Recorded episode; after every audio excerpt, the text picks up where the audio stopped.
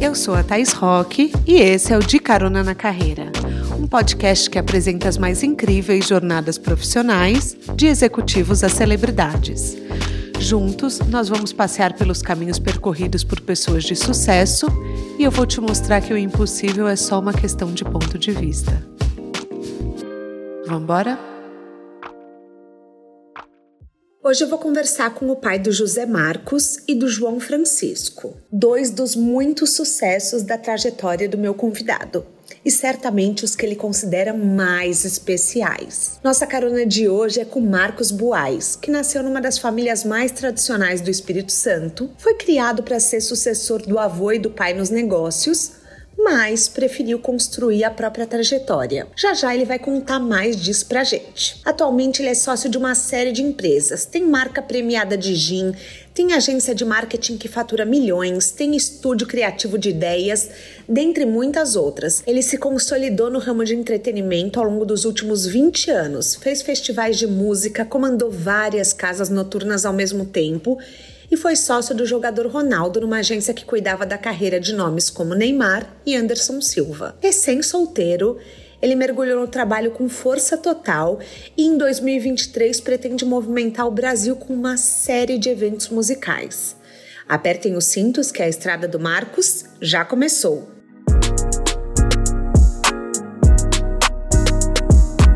Buai, seja bem-vindo ao De Carona na Carreira. Quer dar um oi para os nossos caroneiros? Olá a todos os caroneiros e caroneiras do Brasil. Que honra poder estar aqui e poder falar um pouco da minha história. Espero poder humildemente contribuir. Ah, não, eu tô super curiosa. Hoje eu vou perguntar tudo, tudo, tudo para você, Boaz. Porque eu, assim, como eu te falei, eu consumi muito do seu conteúdo.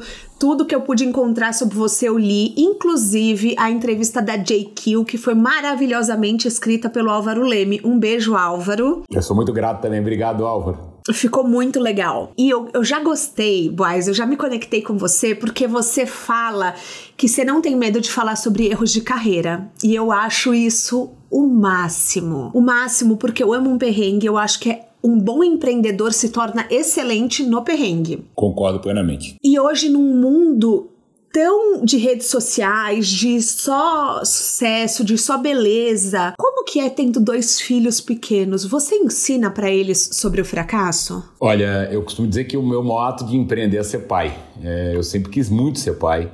Então eu sou um grande admirador da história do meu avô, do meu pai, mas foram, foram outras épocas. Então eu tive uma ausência muito grande porque meu pai trabalhava muito.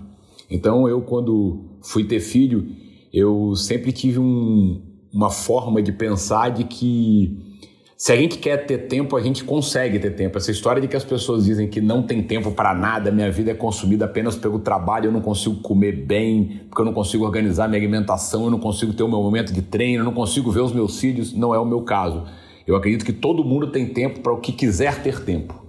E tenho é, algumas missões assim comigo na minha vida, alguns compromissos que é a questão da fé, da saúde e do conhecimento. E minha prioridade sempre são os meus filhos.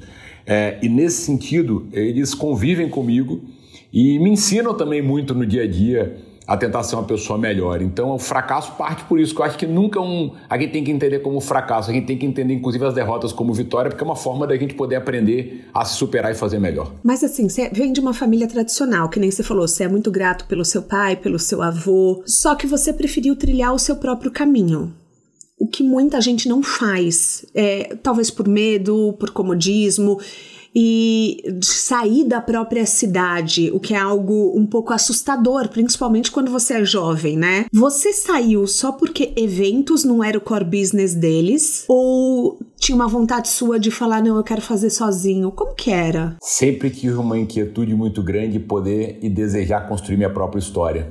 Desde muito pequeno eu tinha essas reflexões Sim. Eu sempre tive muito orgulho da história do meu avô e do meu pai.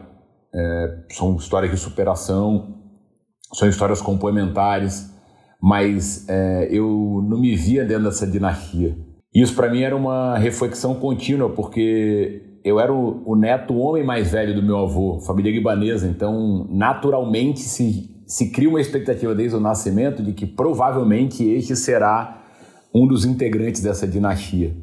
Sim. Então isso é ao mesmo tempo me orgulhava, ao mesmo tempo me incomodava.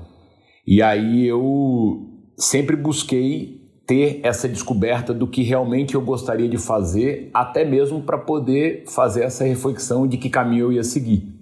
Quando eu fiz ali meus 15, 16 anos, eu já estudando e eu já olhando para as empresas do grupo familiar, é um grupo familiar muito diversificado para atualizar as pessoas que estão nos ouvindo. É um grupo capixaba.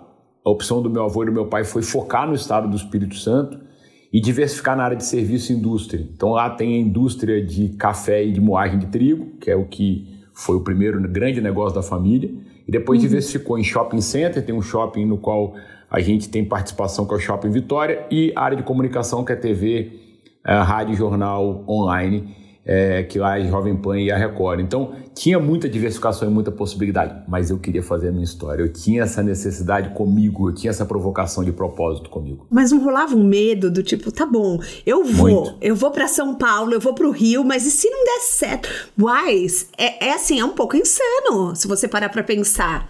É, é tipo, não, você não tinha nada, nem networking, né, direito, você tinha em São Paulo, ou tinha já? Não, eu tinha só sonho. É, eu tinha muito sonho, porque como é que foi a história?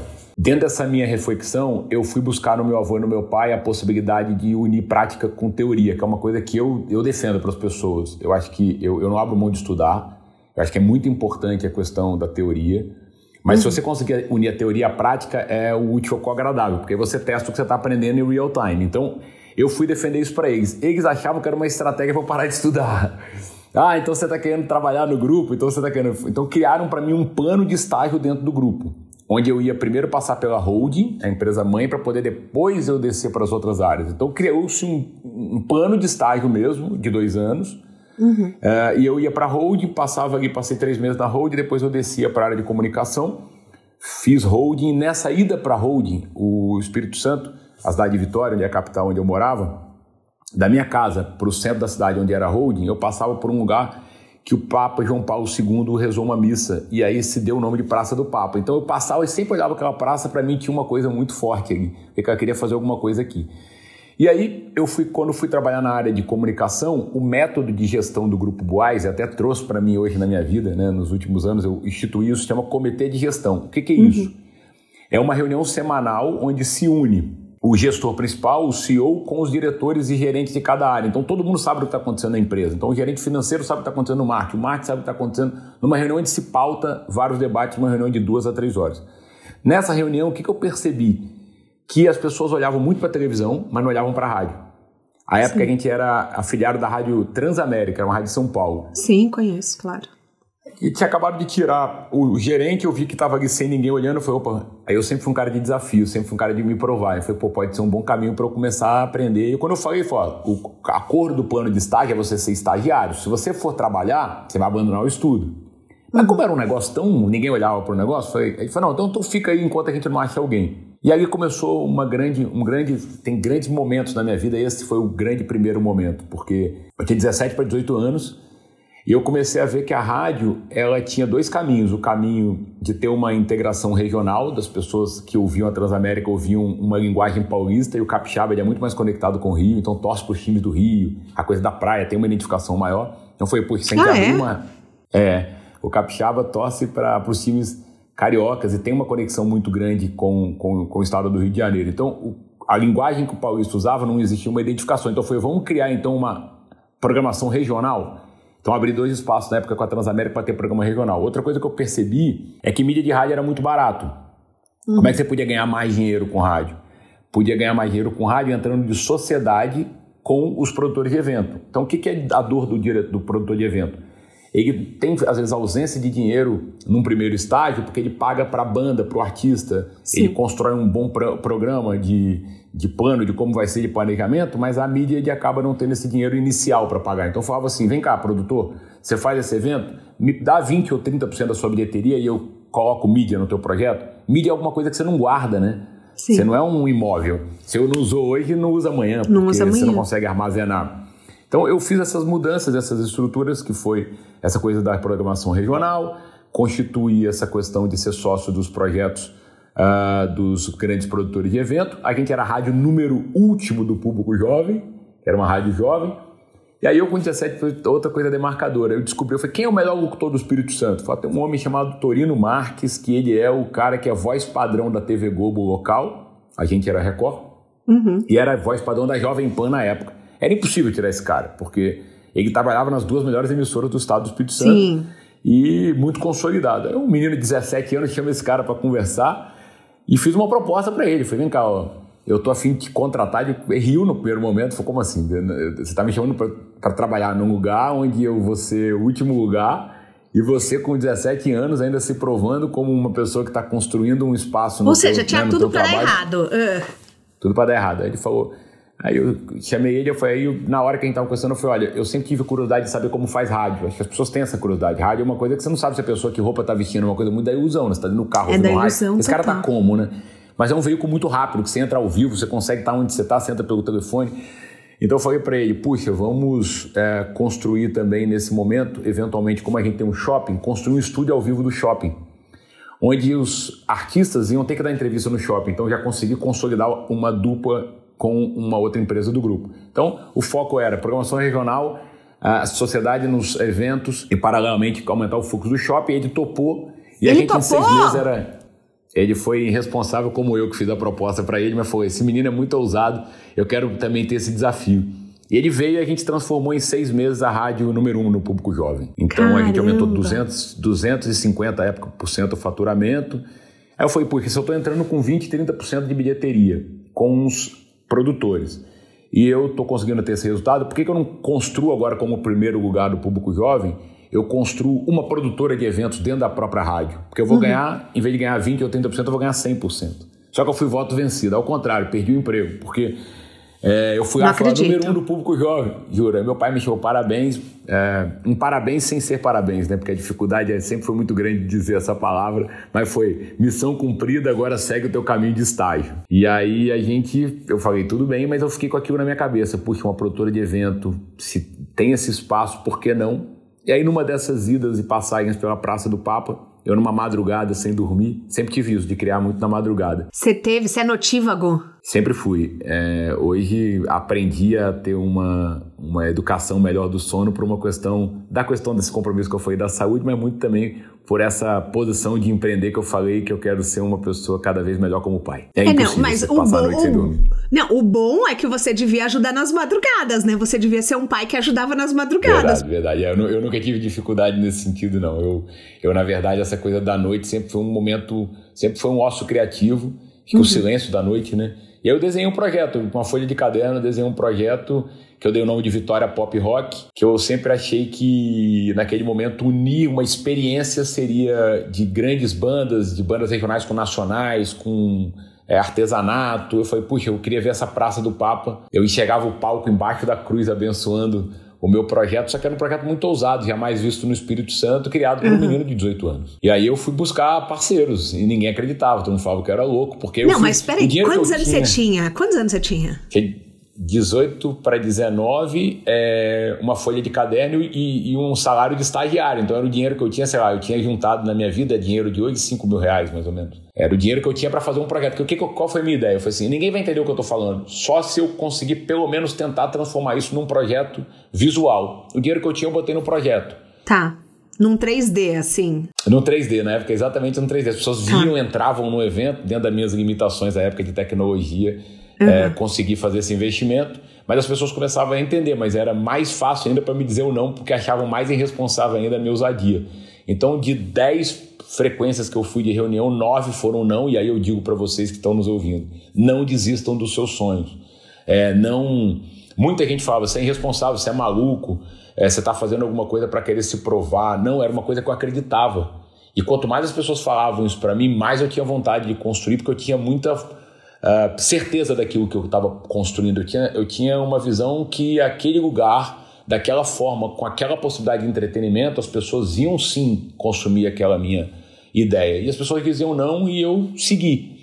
E na última tentativa. Você não se abalava realmente... com os nãos. Eu não vou mentir, claro que abalava, porque ah, você tá. faz uma reflexão, fala: peraí, você fala, puxa, eu tenho aqui possibilidade de trabalhar numa dinastia, eu tenho tudo que eu poderia desejar como qualidade de vida numa cidade que me protegia por uma posição social. Ao mesmo tempo, eu tinha caminhos diversos para tentar e construir a minha história dentro do próprio grupo. Uhum. Então, eu estava ali também provocando uma posição de que se desse errado, eu estava comprometendo um, um, conjunto de situações, mas era o que eu acreditava. Então, quando eu acredito nas coisas e eu falo para as pessoas que, que estão próximas de mim, ou pessoas que me escutam, ou pessoas que acreditam na minha história, de que esse foi um momento crucial. Porque eu falei, eu vou ter que. E aí, essa minha vontade fez com que a última reunião, que eu já estava realmente cansado de ouvir não, porque só para fazer um cálculo, eu fiz um. Eu investi no meu planejamento, que foi o projeto, e investi num business plan. Esse business plan dizia que eu precisava de botar 10 mil e uma pessoas para ganhar um real. 10 mil e uma. Uh. 10 mil, Nossa, é então, é acima gente. de 10 mil era meu ponto de equilíbrio, era muita gente. E assim, o recorde de público no Espírito Santo era o Roberto Carlos, que é capixaba, que tinha botado 8 mil pessoas num ginásio. Só que eu dizia, não é um show, é uma experiência. São várias uhum. bandas. Você vai consumir o artesanato capixaba, você vai consumir uma pista de skate, você vai consumir um bang jump, você vai ter uma experiência de estar lá durante 12 horas e consumindo tudo isso. Uhum. Então, eu fui aí no último. A gente tinha uma relação por causa do grupo, que é um grupo diversificado, independente da questão da mídia é, a gente tinha uma relação com a TV Globo local. Uhum. Eu tinha uma questão que eu tinha tirado o grande locutor deles, então tinha uma dor nessa relação, porque eu tinha, mas ao mesmo tempo tinha um respeito, porque falou, pô, esse menino tá buscando a sua história. E eles tinham acabado de mudar a gestão, veio, veio um cara chamado Magalhães, que era um diretor da Globo Bahia, à época, e quando eu levei para ele, quando eu apresentei para ele essa proposta, ele falou: a ideia é incrível. Ele foi A gente acabou único. de fazer um. Ele, porque ele, vive, ele veio de uma experiência de um festival chamado Festival de Verão que existia na Bahia, que era da empresa que ele vivia e trabalhava. Então ele já tinha visto e testado esse resultado. Ele falou, cara, ideia é incrível, as pessoas ainda não estão vivenciando isso. Para mim parecia um, um, um, sonho ao vivo, foi uma demonstração do quanto eu amava o que eu hoje faço, porque eu falei, então é o seguinte, eu não tinha outra escapatória, era, o, era, era a minha última possibilidade na minha visão, então eu falei, então fazer o seguinte, olha, eu quero ter 60% do projeto. Que dinheiro eu tinha para ter isso? Nenhum. Eu tinha só o sonho. E o que, que eu tinha que fazer na próxima etapa? Eu tinha que pagar as bandas que eu queria, né? Que eu desejava. Fazer, eu tinha que não, fazer um mais captação de, de, recursos, né? Captação de recursos. Era uma, era uma cidade que nunca teve muito esse hábito de investir em entretenimento. Então era um conjunto de coisas. Eu, eu falei para ele, 60, 40. Ele falou, não, vamos fazer o seguinte... 51, 49 você fica com a maioria. Foi fechado desde que a gente assina o contrato agora. Ele foi para uma sala, chamou o jurídico, eu assinei o contrato naquele mesmo momento. E saí de lá com uma expectativa Bem, meu projeto realizado, o fluxo de caixa seria de mídia e do primeiro 50% das bandas, porque banda não sobe no palco, ou você não pode divulgar se você não tiver pago 50% do cachê. Eu peguei aquele dinheiro que ele tinha alocado, aloquei em mídia e na minha expectativa, que eram que mais ou menos três meses, quatro meses antes, começava a vender os ingressos, o que é uma utopia. Entretenimento não se vende com antecedência, eu não sabia. Não se vende? Não se vende. E aí o que, que começou a acontecer? A mídia bombando, todo mundo de alguma forma comentando do evento, as bandas pagas, Cássia Eller na época, J Quest, o Rapa e Charlie Brown Jr. e três bandas locais. Era o Casaca, era o Manimal e, e, tinha uma outra banda regional. A coisa se tornou uniforme, só começou a chegar a minha hora de pagar a conta. E o dinheiro não girava, então foi também um segundo momento muito difícil, porque eu falei, e agora? É, agora eu não vou cumprir, conseguir cumprir com as minhas obrigações, eu não vou conseguir. Então foi um desafio, eu botei para vender com antecedência e não aconteceu. Você pensava em pedir dinheiro pro seu pai? Essa possibilidade era impossível, porque meu pai sempre foi muito correto nesse sentido de ser, e graças a Deus eu tinha um pai desse jeito. Talvez se tivesse diferente, eu não tinha construído a história que eu tenho. Meu pai falou assim: no momento em que você define construir a tua própria história, é a partir da tua capacidade que você deve construir a sua própria história, através da tua capacidade financeira, mental e emocional. Nossa, então, então você sabia que você não tinha saída. Pai. Eu, afinal, estava fazendo com o concorrente principal dele, com todo respeito, ele não acreditou, a empresa não acreditou, então com ele eu não podia contar, eu tinha que contar com a minha capacidade de atrair outras pessoas. E eu comecei aí, aí foi, foi de novo a teoria com a prática. Eu comecei a, a, a minha venda era de um ingresso por dia, dois ingressos por dia, três ingressos por dia.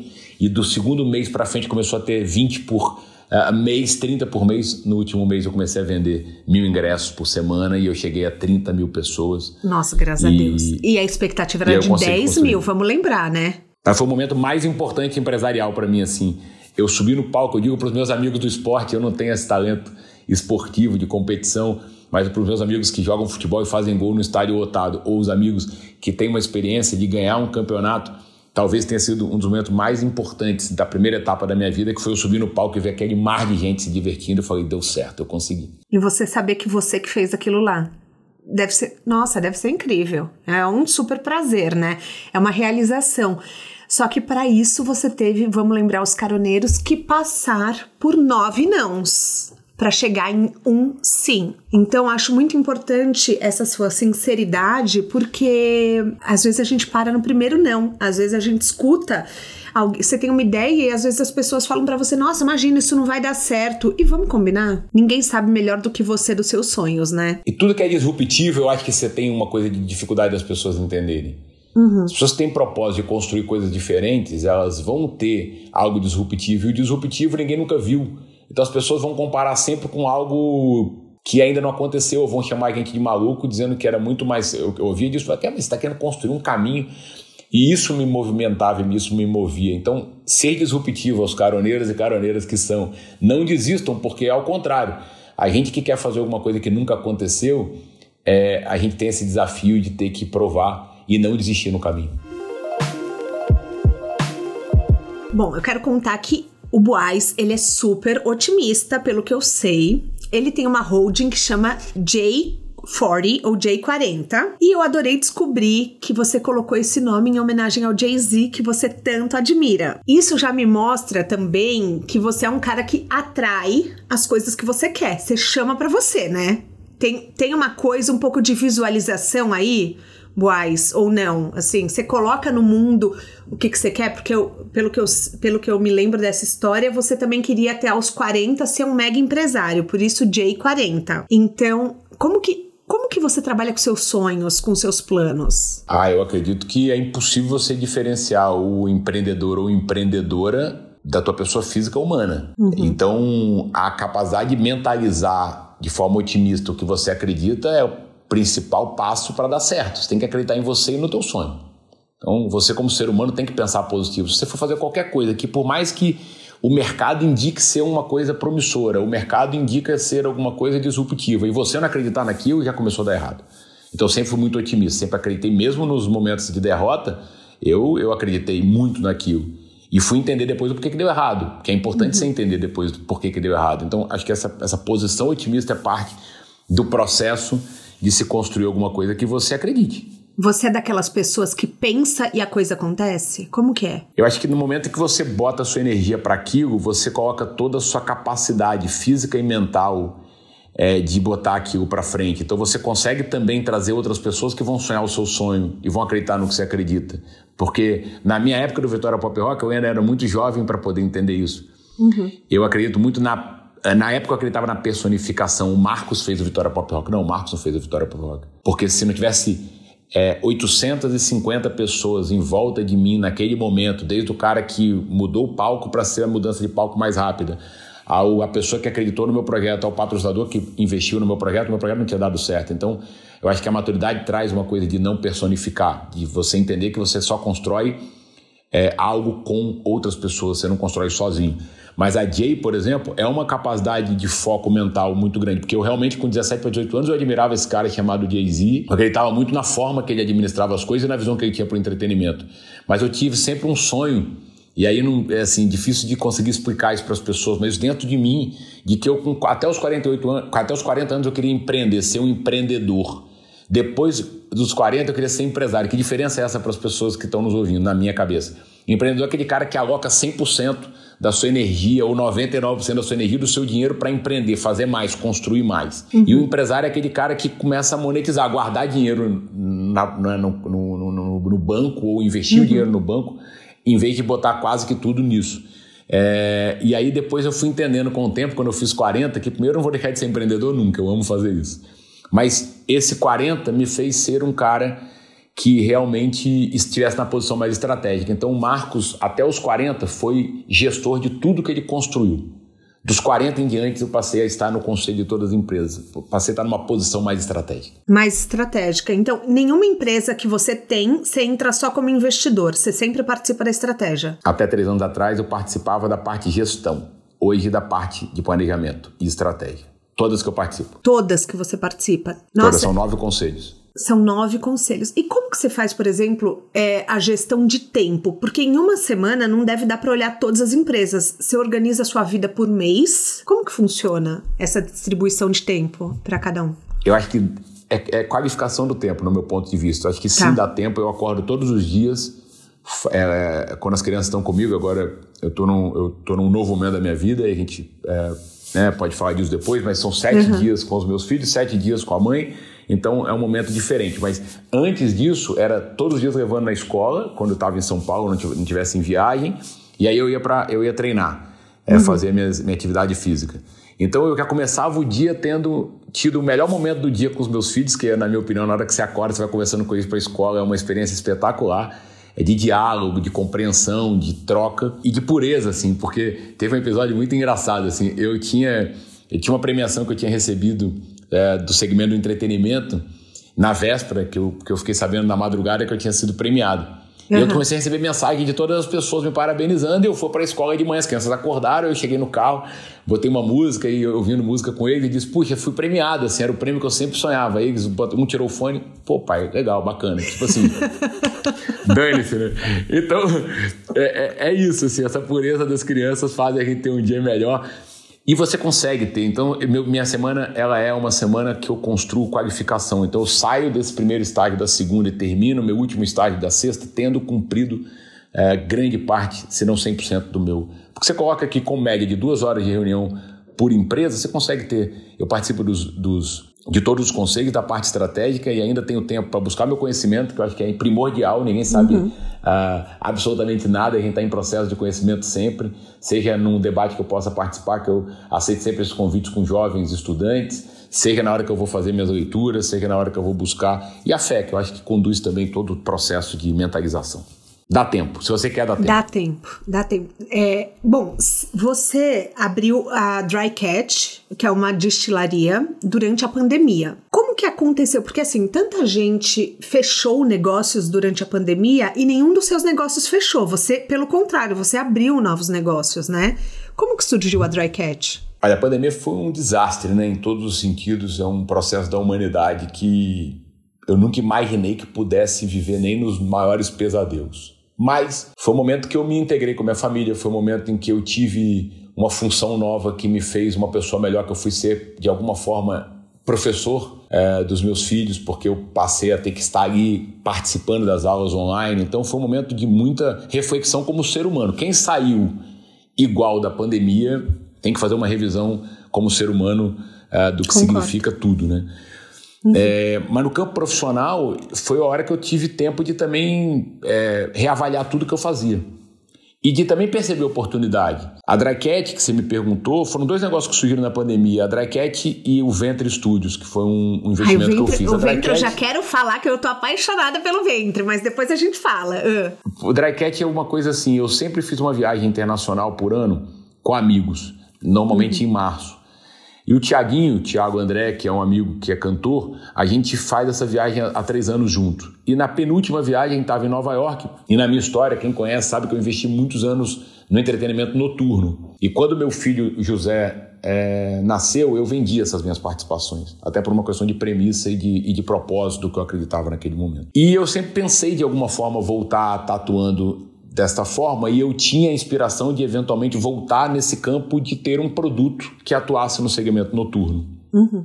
E debati isso com o Thiago nesse momento nosso de férias. Eu tinha maior vontade de fazer, ele falou também.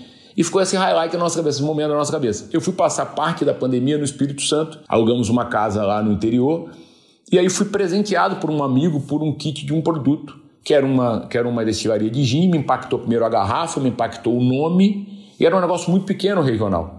Dois uhum. sócios fundadores, Luiz Flávio e Ari, tinham construído aqui, até aquele momento algo para o Estado já muito promissor.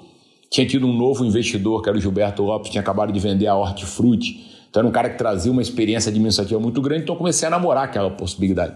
E aí trouxe o Tiago e a gente resolveu entrar. Estamos vivendo em um grande momento, porque é uma, o que, que nos pegou? Além de tudo isso que eu coloquei, a embalagem, a marca, é um produto super premiado com uma competência de qualificação que eu poucas vezes vi no mundo. Para mim, é o melhor gin que eu tomei na minha vida.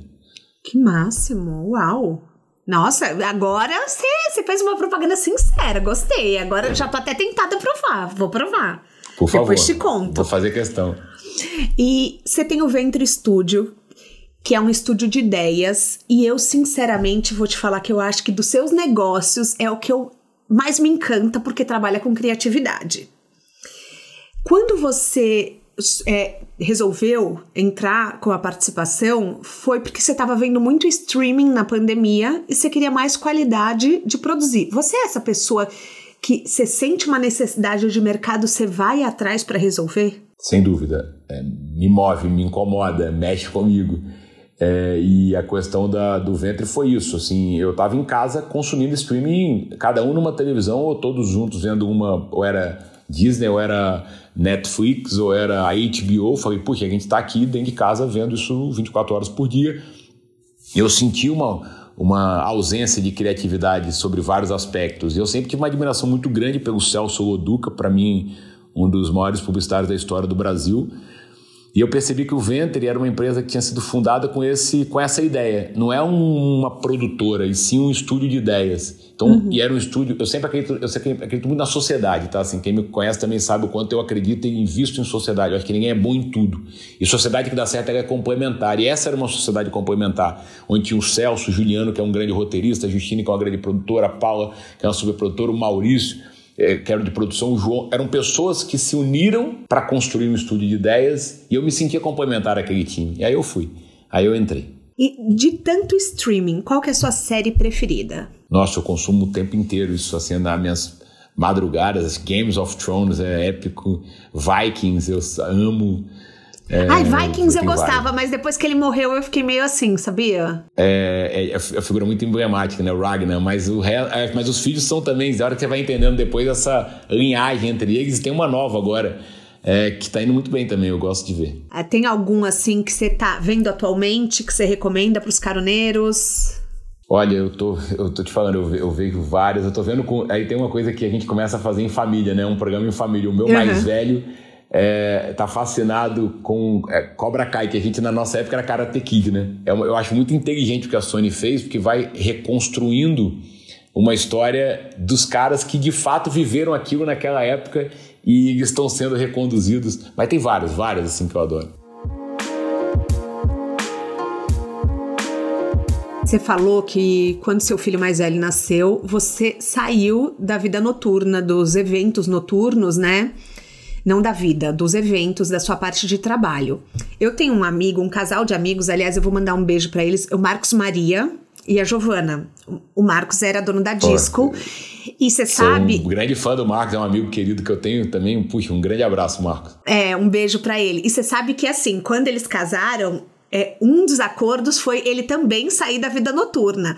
E quando eu fui lendo a sua história, me lembrou muito dele, porque ele também mudou completamente, saiu, foi, é, foi trabalhar nos negócios da família. E eu fiquei pensando, por que a rotina da vida noturna é muito insana? Por isso que muita gente opta por sair depois de um tempo? Olha, eu sou muito grato à noite. A noite me deu toda a possibilidade de construir o que eu tenho hoje, é o sustento que eu dou aos meus filhos, a capacidade que eu tenho de sustentar e de construir toda a minha parte de conhecimento. O investimento que eu fiz no meu estudo, nos meus complementos de estudo, foi graças aos meus investimentos em entretenimento, grande parte deles noturno. Mas a noite acontece na minha vida por um acaso, porque eu, eu passo a investir no momento da minha vida que eu venho para São Paulo numa companhia de entretenimento. Um amigo em comum me traz uma ideia de investir em casa noturna. Eu disse: não, nosso negócio é entretenimento. E a defesa que ele me fez foi: não, entretenimento, casa noturna também é. E me traz um grupo internacional à época para conversar.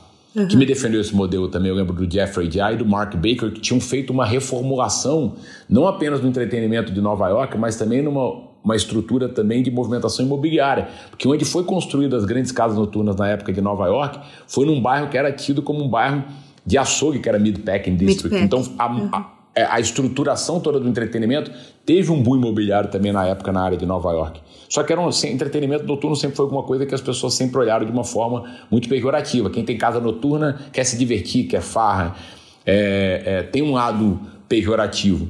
E não, eu sempre construí essa estruturação da minha casa noturna. Meu principal gestor era um homem de shopping center, porque a gente vivia à noite para ganhar dinheiro, mas a gente acordava no dia para constituir e construir essa estruturação toda do entretenimento uhum. uh, noturno que a gente tinha para atender da melhor qualidade que tinha. O Zé Vitor Oliva fala uma coisa que me marca muito: quem trabalha com a noite e com um ponto de cada detalhe da noite faz qualquer coisa com excelência, porque a noite é uma variável muito incontrolável. Você tem muitas coisas que acontecem que você às vezes não prevê.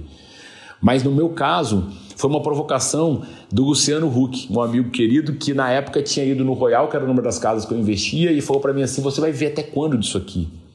Sua casa é um sucesso, está lotado, mas é, é, ele tem uma história muito forte uhum. de propósito, de planejamento. Para mim, naquele momento, que eram sete anos antes da minha decisão, não fazia nenhum sentido, parecia que eu ia viver sempre daquilo.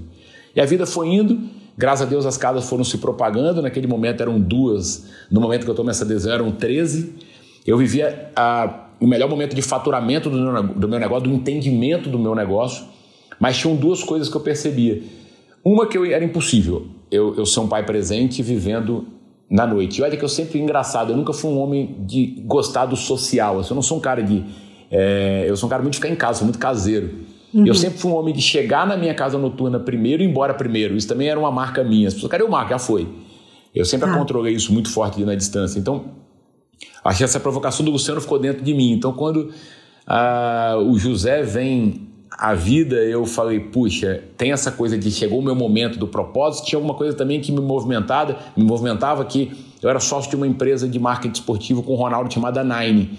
E eu comecei a ver uma ebulição gigante do negócio rede social.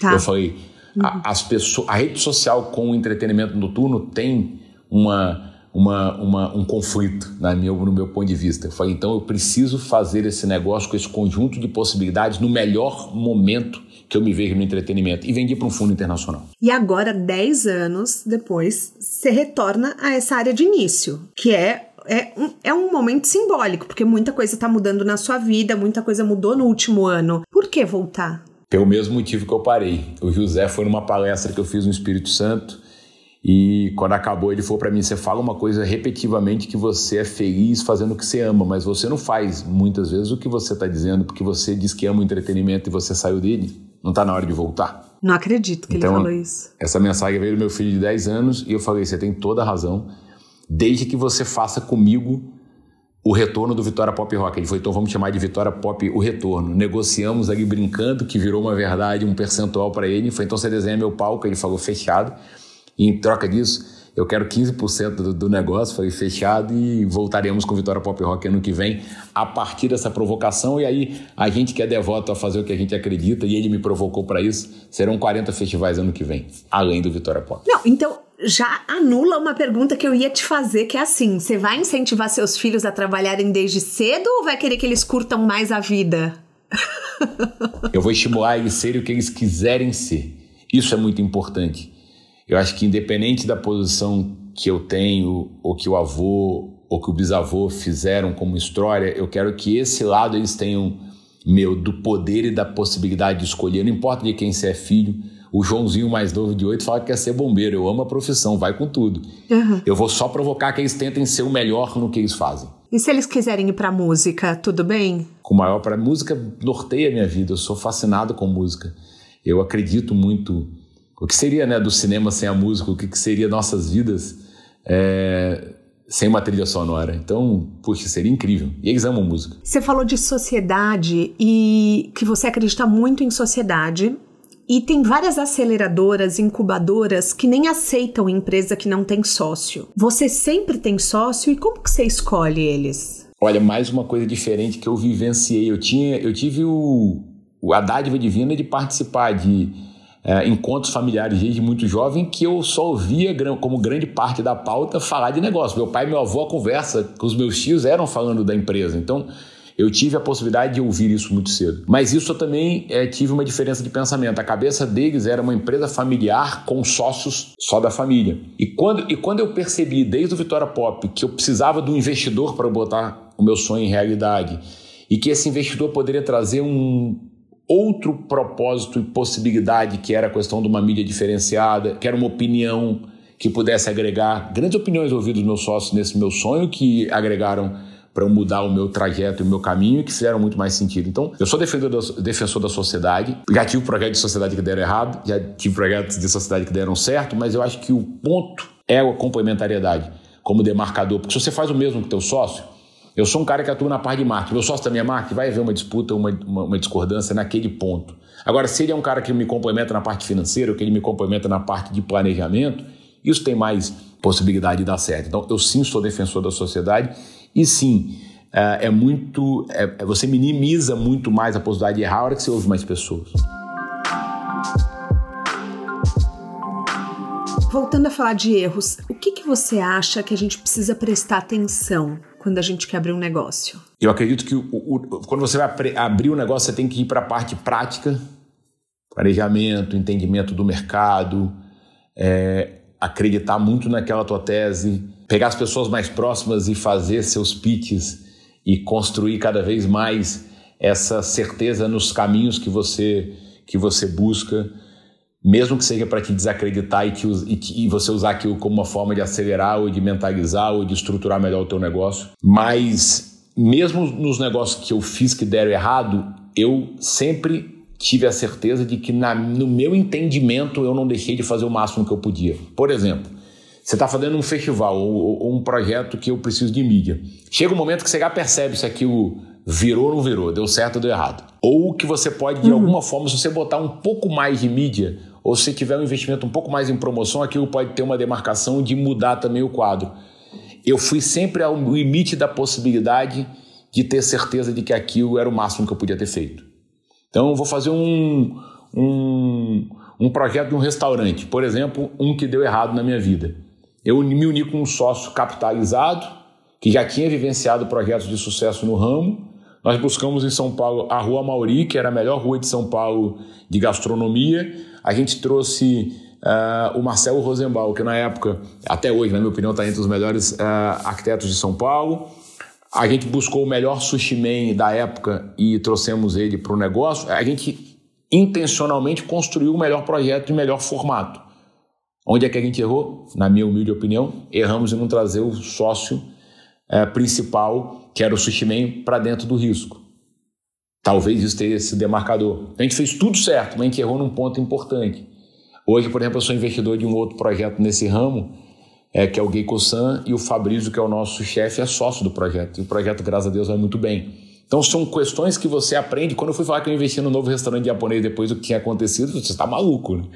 É, não, ao contrário, eu, eu, eu, sentia que ali era a dor que eu tinha vivido e que eu podia ter mudado e que a gente conseguiu trazer essa sabedoria para o novo negócio. O que, que é mais difícil, abrir ou fechar um negócio? Olha, eu acho que o fechar é, é uma decisão que você tem que ter muito racional é, estruturando muito seu emocional, porque ninguém faz alguma coisa sem acreditar naquilo.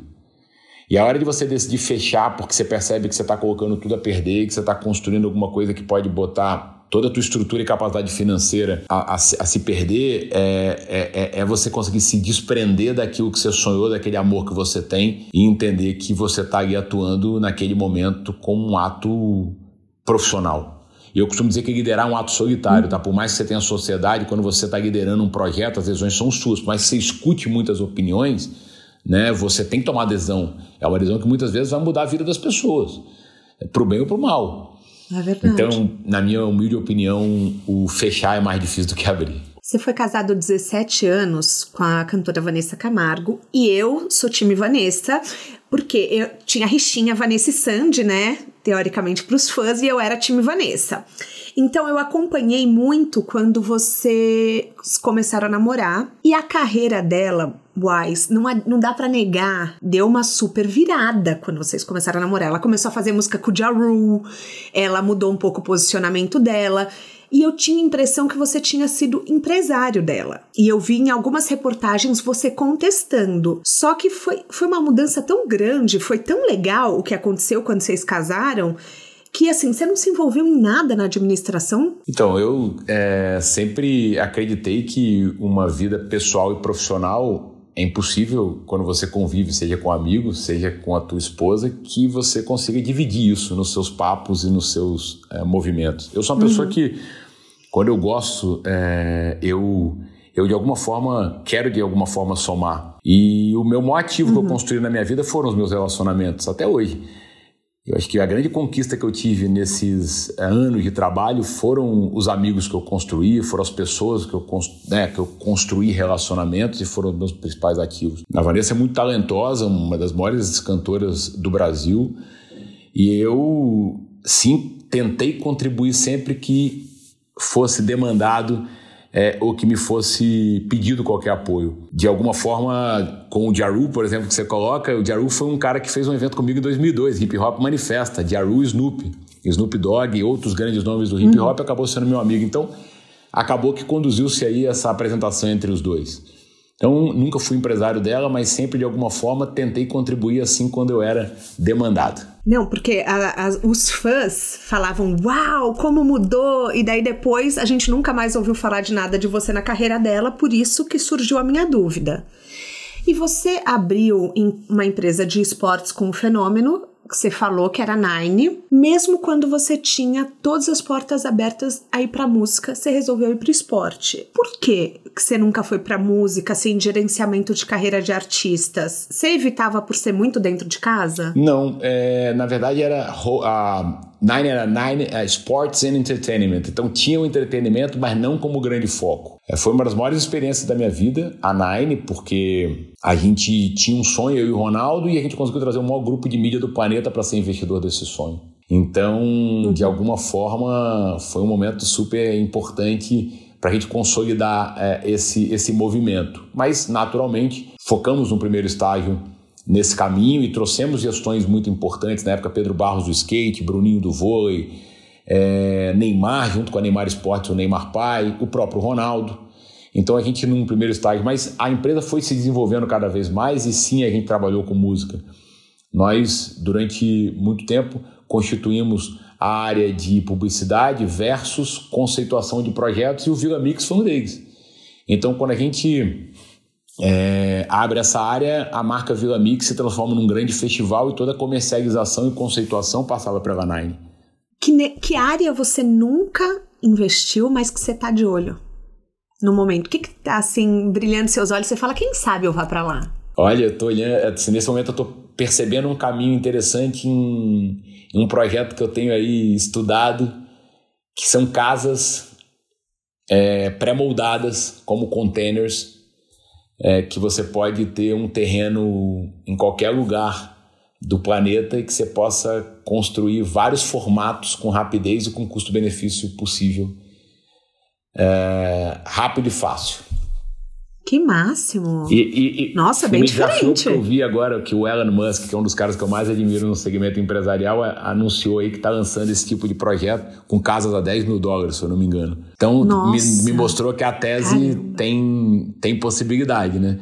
É, e que é possível se fazer isso no Brasil. Tem tantos lugares paradisíacos no, né, no, no turismo brasileiro que a gente poucas vezes foi ou conhece, que você eventualmente com esse tipo de possibilidade constrói é um caminho interessante. Então é um mercado que eu estou olhando e quem sabe aí pode ser aí o meu próximo investimento. Vamos falar suas redes sociais, porque eu quero que os caroneiros conheçam mais o seu trabalho. Aonde você está? LinkedIn, Twitter, Instagram? O que, aonde que a gente te encontra? Estou em todos. Estou em todos. Rede social sempre foi uma coisa que eu enxerguei ser uma, uma forma das pessoas se comunicarem sem intermédio de edição é, de ou necessidade de ter uma imprensa para se para ser essa, essa, parte desse processo. Eu percebi isso na época da Nine e eu via que a rede social na época o Twitter era alguma coisa que é, começava a ter uma adesão grande e a gente teve dois momentos na Nine que isso para mim ficou uh,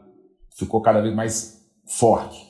Um foi quando o Ronaldo parou de jogar e todo mundo queria ele como comentarista e o Ronaldo sempre quis estruturar uma carreira que não fosse para o óbvio. Isso sempre me fez admirar muito ele. Uhum. Então, o caminho normalmente de um jogador é técnico comentarista, né? Ele queria, na verdade, ir para um caminho empresarial. Sim. Então, a gente construiu, no primeiro ano que ele se aposentou, a gente construiu um Twitter com a Claro, na época, que chamava arroba Claro Ronaldo, e o Ronaldo comentava a Copa pelo Twitter.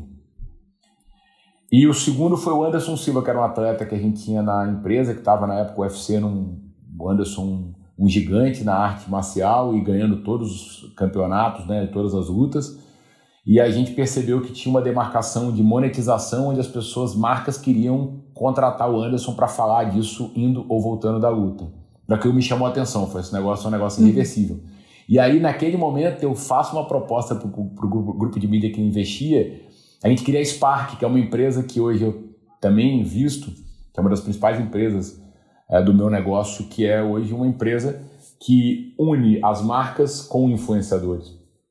E eu percebi isso naquela época, uhum. junto com dois ex-gestores da minha empresa, da Nine, na época vieram para a gente construir essa empresa Spark, e eu percebi que ali as redes sociais eram também algo irreversível. E para os grandes veículos, eles achavam que era algo passageiro. Então, acho que as redes sociais é a melhor forma de você chegar e se comunicar com as pessoas. Vocês, caroneiros e caroneiras que têm suas redes sociais, podem provar de que se você quer chegar a algum lugar ou se comunicar, falar da sua empresa, falar do teu negócio, é o melhor campo de uh, formatação de comunicação. E tá todos Marcos Boas. Arroba Marcos Boas. Vou deixar os links no descritivo do podcast. Obrigado. As minhas redes vocês já sabem, arroba Thais Rock.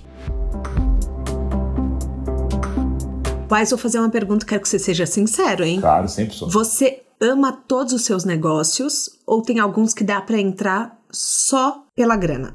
Não consigo. Não consigo fazer um negócio apenas por uma questão monetária. Porque hoje. Não consegue? Não consigo, porque eu divido da seguinte forma: empreender tem que ter, no meu ponto de vista, é, não estou dizendo que isso é uma regra para todos, mas eu tenho dois, dois campos de é, cuidado dos, do, do, meu lado financeiro e do meu lado é, empreendedor. No campo empreendedorismo, eu tenho que acreditar naquilo e, obviamente, eu estou buscando que aquilo tenha rentabilidade. Se não é hobby ou ONG. Não é o caso nesse sentido. Podemos até falar disso mas não é o caso quando eu estou empreendendo. E no campo de investimento, eu tenho há mais de 10 anos o BTG Pactual que me apoia nesse lado de investir friamente em negócios que vão me dar rentabilidade, e aí sim eu estou olhando para a questão da monetização do meu dinheiro, da rentabilidade do meu dinheiro, operando via banco. No campo empreendedor, impossível. Não consigo fazer alguma coisa não acredito. Ah, Marco, Thaís, vamos fazer o seguinte, vamos fazer uma sociedade? É um negócio aqui que você não acredita, no ramo sei lá do que, mas a gente vai ganhar muito dinheiro. Eu não faço. Premissa. Posso estar errado, mas é, é o que eu acredito. Como não se sentir um fracasso quando um negócio seu dá errado? Tendo essa visão de que eu, particularmente, só construí o que eu construí porque eu tive muito mais derrota do que vitória. Ah, Marcos, está falando coisas, são frases feitas. Não, não são frases feitas, são histórias de vida que me fizeram chegar aqui é, tendo visto esses obstáculos sendo degraus. Porque é difícil, não é simples. Você perder é difícil, porque você compromete tudo aquilo que você sonhou, que você pensou, é, que você idealizou. Mas é parte do jogo. Você não, não. Se você for desistir daquilo como sendo alguma coisa que você não é capaz de se superar, você tem que também rever muitas coisas na sua vida, porque você vai trazer isso para a sua vida pessoal também. O ventre surge o que na que é pandemia. É sucesso? Né? O sucesso. É, pra... O ventre surge, é. Sucesso para mim é você ser feliz. Sucesso para mim é você, claro, buscar o seu o seu melhor naquilo. Quando eu falei, eu quero, eu desejo que os meus filhos façam o que eles desejarem, mas que eles busquem, pelo menos, tentar ser o melhor naquilo. E tentar ser o melhor é você o quê? Se dedicar àquilo. Imagine que você vai acordar de três horas da tarde todo dia e achar que você tem um dom e aquilo vai acontecer por osmose. Impossível. Não, não, não tem fórmula mágica. Eu, no meu decorrer aí desses anos de empreendedorismo, nossa, já me propuseram tanta coisa que mudaria o, o planeta e que eu ganhar dinheiro rápido. Não acreditem nisso, que é uma grande mentira. Só se conquista grandes negócios com muito trabalho. Quando cansar, trabalha mais. É assim. Então, para mim, o sucesso é buscar a minha felicidade, porque eu conheço, Thaís, muita gente com muito dinheiro, hoje vivendo momentos de depressão, momentos de ausência é, e de tristeza. Eu não quero ser alguém que consolidei minha posição financeira e sou um cara triste, e sou um cara que. Não, eu não quero isso para minha vida. Então, o que, que adianta você ser número um e, e você ser uma pessoa que não, que não é feliz? Então, acho que é buscar isso, trabalhar, trabalhar, Sim. trabalhar, ter seu ímpeto de construir o teu sonho, botar e consolidar e fazer pessoas sonharem com você, porque só um time ganha campeonato, mas ao mesmo tempo busca ser feliz. Por isso que a minha estruturação, e eu falo isso como uma coisa e vou exemplificar. Eu, quando cheguei em São Paulo, a minha devoção ao trabalho para mostrar que eu era capaz, ela era 24 horas por dia. Eu praticamente não dormia, eu vivia aquilo, vivia aquilo. Aí era uma coisa, sei lá, que tinha não, aí você buscava, daqui a pouco você tinha um sim. Era uma, era uma vida é, frenética voltada para essa construção. Eu esqueci de cuidar da minha saúde. E me vi com um grande vazio em algum momento. Dizer, caramba, e agora? Eu estava no uhum. Natal sozinho em São Paulo, Falei, uau, é, é, e daí? O que está adiantando meus projetos estarem certos ou estar tá aqui nesse momento, nesse vazio? Então, isso também foi um caminho que eu busquei na minha vida. As coisas não são só embasadas no dinheiro. Concordo. A gente tem um quadro aqui que chama pneu furado, uhum. que é assim. Toda estrada tem seu pneu furado, tem o seu erro, só que às vezes é, esse erro é uma benção, acaba ensinando mais do que um MBA. O que, que foi um erro na sua história que você hoje fala, nossa, ainda bem que aconteceu porque eu aprendi tal coisa? É, no campo pessoal ou profissional? Você que sabe. Tá. No campo profissional, eu, por exemplo, me associei a um projeto no auge da Roche, que era essa empresa de investimento que eu era sócio do Pedro Paulo Diniz, e a gente vivia um momento de Lotus, que era essa boate primeira que a gente fez, a gente vivia um momento do Hip Hop Manifesta, que eu te contei que era o maior evento de hip hop do Brasil. E a gente se associa ao Gilberto Gil, com a Fora, que para mim é uma das maiores gestoras femininas desse Brasil, Fora Gil. E a gente então investe no Expresso, que era o camarote do, uh, do Gil com a Fora, e naquele momento o Gil virou ministro. E aí uhum. tiveram várias mudanças de caminho era um projeto sempre muito vitorioso, mas naquele investimento que a gente fez, quando você vai fazer um entretenimento tradicional, você tem várias formas de monetizar, tá? Você tem a forma de monetizar através do bar, do patrocinador, da venda do ticket, do souvenir merchandising. No caso do Expresso, sempre foi uma coisa voltada para a construção de um patrocinador que subsidiava cinco dias de carnaval e as pessoas comiam e bebiam como convidadas.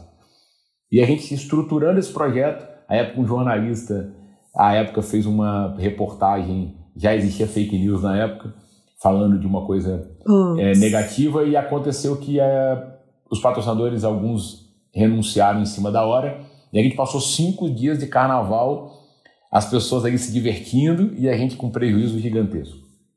Então, Não tô acreditando. para a nossa empresa, a gente tinha alguns caminhos de rever o investimento que a gente tinha feito ou o que a gente decidiu naquele momento. Vamos fazer o ano que vem o melhor carnaval possível da história. E foi o que a gente fez. Fomos premiados no outro ano como sendo o melhor carnaval uh, da época. Então, é você utilizar essa dificuldade que você está vivendo ou para dizer, não, eu não vou fazer mais isso, ou você dizer, não, eu vou buscar essa energia, entender aonde eu errei e construir o próximo passo para fazer melhor. E na vida pessoal? A vida pessoal é você ser muito verdadeiro com você. Eu acredito que o autoconhecimento, a busca de ser uma pessoa melhor todo dia, não pode ficar só no papel. Para você uhum. estar uhum. sendo um bom pai, para você estar sendo um bom companheiro para sua mulher ou para o seu ou para o seu esposo, você tem que se conhecer bem e estar bem com você. Você não vai conseguir fazer alguém feliz se você não for feliz. Impossível. Na sua mala de viagem, dicas para todo mundo: livro, filme, TED Talk, documentário, coisas que mudaram a sua vida. Não precisa ser relacionado à profissão, mas coisas que te marcaram. Há um livro que eu li do Jack Welch, que era um gestor que tinha feito uma reengenharia da General Electric, mudou muito, foi muito forte assim a, a percepção que eu tive sobre ele. É, eu sou um cara que lê muita biografia, que eu acho que a biografia, você vê as dores os acertos das pessoas e você traz essa identificação. À época eu vi um documentário do Jay-Z, me chamou muita atenção, que era um cara que tinha tudo para caminhar para o lado B da vida, nasceu na periferia e, e podia ter ido para o crime e, e, e, fez uma mudança gigantesca na própria carreira de propósito, e aquilo me chamou muita atenção e diversificou muito para um caminho que eu optei por diversificar. Então eu sempre gosto muito de de ouvir a história das pessoas, ler, ver sobre a história das pessoas. Eu me, eu, eu, eu me, eu me entusiasmo muito com, com a vida do ser humano.